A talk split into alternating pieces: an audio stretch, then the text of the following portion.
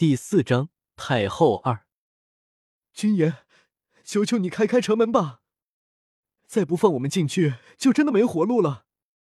一个上了年纪的大娘跪在地上祈求守门的士兵，而这个士兵却理也不理，最后被求的不耐烦了，一脚踹过去，老大娘顿时倒在地上绝了过去。李小红一下子看不过去了，气愤地说：“太没人性了！”真是太不讲理了！嘴上这样说，可还是很没出息的，躲在莫儿和他娘亲的身后，跟着他们挤进了人群，一边挤一边看着悲惨异常的贫苦百姓，心里很不是个滋味。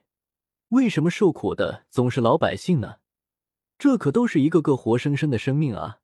然后不禁想起自己在现代的状况，他又何尝不是平头百姓中的一个，没身份，没背景。什么都没有，有的只是被现实打磨的千疮百孔的心。李小红的心里正感慨万千的时候，只听见一阵讥笑声：“你说你是当今圣上的娘亲？哈哈，真是好笑！你怎么不直接说你是太后？怎么回事？”李小红定睛一看，被耻笑的可不就是墨儿的娘亲吗？怪不得第一眼看见她。就觉得她很是高贵，原来她的来头这么大，竟然是太后。这位君爷，你最好先弄清楚你的脖子上有几颗脑袋，再来跟本宫说话。太后女士不高兴了，你可看好了，我的这个玉佩刻着凤纹，触手生闷，而且背面还刻有先帝爷的名讳。识相的就打开城门，让百姓们都进城。太后娘娘，你可真会为难小的。难道你还不知道当今皇帝病危？这赤月国的大好江山马上就要落在我们李相的手里了吗？那个士兵鄙薄的看着太后说：“你说什么？再说一遍，皇帝怎么会病危？这不是真的，你骗我的，对不对？”太后显然受了很重的打击，扯着士兵的衣服追问道。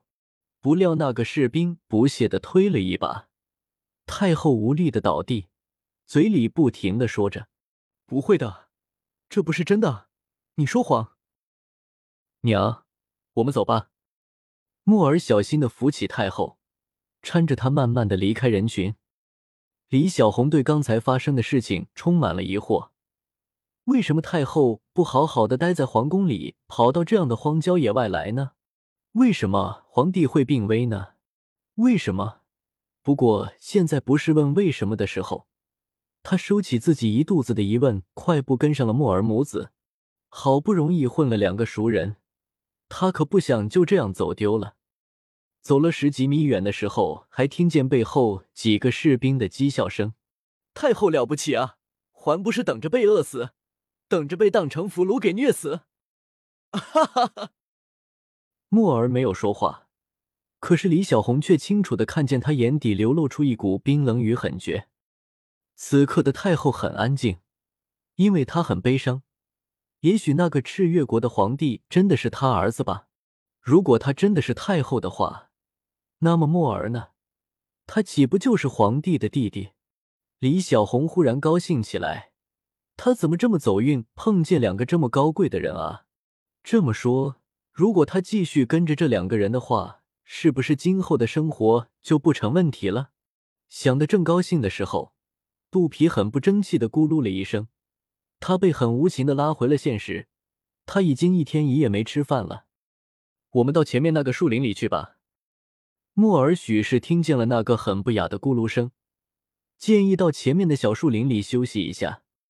三人在树林里坐定，便开始为了食物发愁。因为兵祸四起，民不聊生，流民把沿途能吃的都吃了。而墨儿母子逃命的时候没有带干粮，李小红更不用说，除了一身衣服外别无长物，吃饭是个很大的问题。